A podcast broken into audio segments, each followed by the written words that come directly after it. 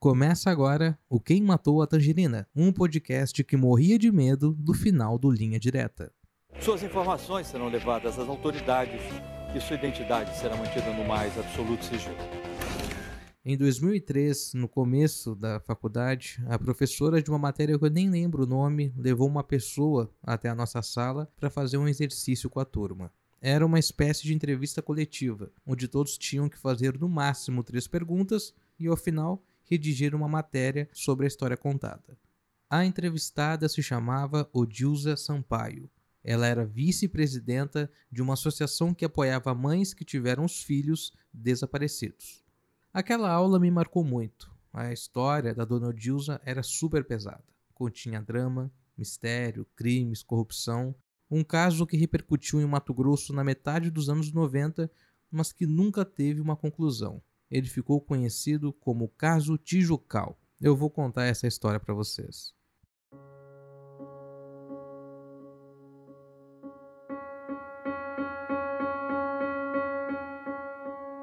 Era feriado de 1 de maio de 96. Dona Odilza estava em casa. Aproveitou a folga para consertar algumas imperfeições do telhado e cuidar do quintal. Ela nem tinha visto que os filhos haviam saído. Mas isso também não era problema. Os moleques não eram de dar dor de cabeça e só tinham um lugar que eles poderiam estar: a Praça do Popai, um ponto de encontro da maioria dos jovens da região, em especial nos finais de semana e feriados. Já era quase no final da tarde quando Wellington, de 16 anos, um dos filhos de Odilza, entrou aos prantos em casa. Antes de anunciar o que havia testemunhado, ele acusava muito medo e pedia socorro. O irmão dele, Marcos Henrique, de 19 anos, e os amigos Vilmar da Silva Fernandes e Ednelson Soares, ambos de 16, haviam sido sequestrados por três homens na Praça do Popai.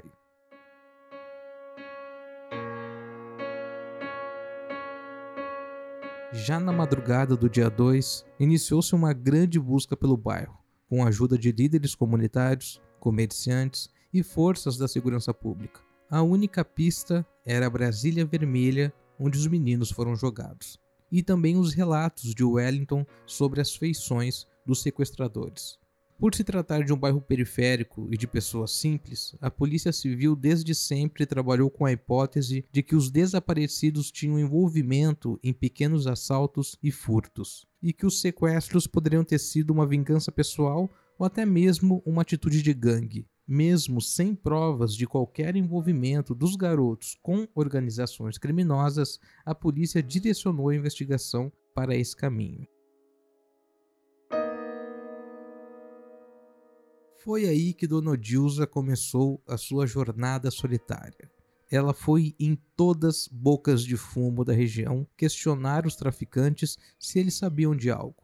Ela implorava, mesmo sabendo que ninguém admitiria um crime mas ela pedia principalmente para saber se os três rapazes tinham de fato algum histórico de ações ilícitas, e jamais alguém afirmou ter visto Marcos, Vilmar ou Ednelson fazendo algo de errado. Dona Odilza decidiu levar o caso para a esfera nacional. Entrou em contato com a Associação dos Familiares Vítimas de Violência de outros estados e o fato ganhou repercussão na mídia. Pressionada, a Secretaria de Segurança Pública reforçou as investigações e chegou a dois nomes: o ex-policial civil João da Silva Mendes, conhecido como Mestre Caravelas, e o comerciante Sebastião Correia Leite.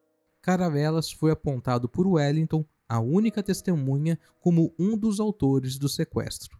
Já Sebastião foi apontado por Caravelas como mandante. Com a prisão preventiva dos investigados, Odilza mandou o filho Wellington, mais novo, morar no Rio de Janeiro com familiares, pensando na proteção do garoto.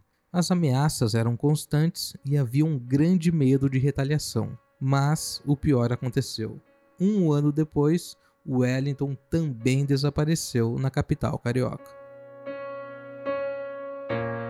O Caravelas confessou o crime de sequestro, porém nunca admitiu o que foi feito com o corpo dos garotos ele foi acusado a 22 anos de prisão. A pena caiu para 18 e depois de quatro anos ele ganhou o direito de cumprir a pena em liberdade. Sebastião ficou menos de dois meses preso. Na versão do comerciante, ele teria contratado Caravelas para dar um susto num jovem que havia roubado a bicicleta do filho. Porém, nunca teve provas de que se tratava de um dos filhos ou amigos de Odilza. Com a popularidade do caso Tijucal, outros pais e mães começaram a denunciar a maneira pouco transparente que os crimes de sequestro e desaparecimento eram tratados na região.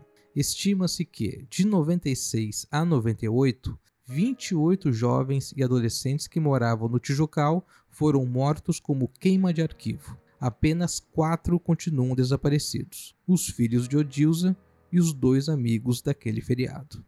Mas afinal, o que impede Caravelas de falar onde estão os corpos? Bom, além da abertura de um novo processo nas costas dele, no caso de homicídio, para Odilza trata-se de medo. Numa entrevista ao Circuito Mato Grosso, em janeiro de 2019, ela afirmou: O Caravelas não fala com medo de morrer porque tem gente muito grande por trás disso, eu tenho certeza. A localização dos corpos é parte importante do enredo desse crime. Já houve a informação de que eles foram deixados nas ruínas de um hospital abandonado. Mas a teoria que mais desperta curiosidade e suspeita envolve o depoimento não oficial de um ex-presidiário que teria ajudado na desova. Segundo ele, os corpos foram enterrados na região do centro político, onde em 2005 foi construído, acredite, o novo prédio da Assembleia Legislativa. É isso mesmo, o Legislativo do Estado. A Casa de Leis, segundo uma testemunha, foi levantado onde estão corpos enterrados a mando de servidores da Polícia de Mato Grosso. E o que diz o Ministério Público? O crime já prescreveu e até o momento não há um fato novo que indique a reabertura do inquérito. Na época, a Polícia Civil disse também não haver conexão entre as mortes dos quase 30 adolescentes do Tijucal em pouco mais de dois anos. Já o Dilsa, ela segue investigando. Ela estudou advocacia, aprendeu a montar processos e levou o caso para instituições internacionais, como a italiana Macon e a Corte Interamericana de Direitos Humanos, na Costa Rica. Há alguns anos, Odilza chegou a levar seis facadas enquanto trabalhava no conselho tutelar. Depois de 2004, nessa aula, eu vi Odilza apenas uma vez, em 2015, para um material especial de Dia das Mães que eu colaborei. Ela mostrou os recortes de jornal que ainda tem e disse que um dia ainda se desfaz de tudo isso jogando na frente do fórum. Mas essa descrença dura pouco. Ela realmente acredita que só vai considerar os filhos como mortos, tanto Marcos quanto Wellington, no momento que encontrar os corpos.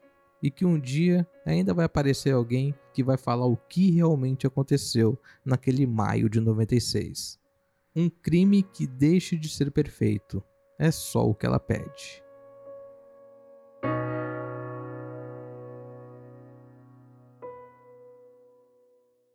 Eu sou Fred Fagundes. Você pode conferir o feed, links do episódio, a transcrição do programa e também deixar o seu comentário ou sugestão no quemmatoatangerina.pingback.com. Caso você utilize um agregador como Spotify ou iTunes, siga o programa. Se tiver um tempinho, deixe uma avaliação. Um ótimo dia e até amanhã.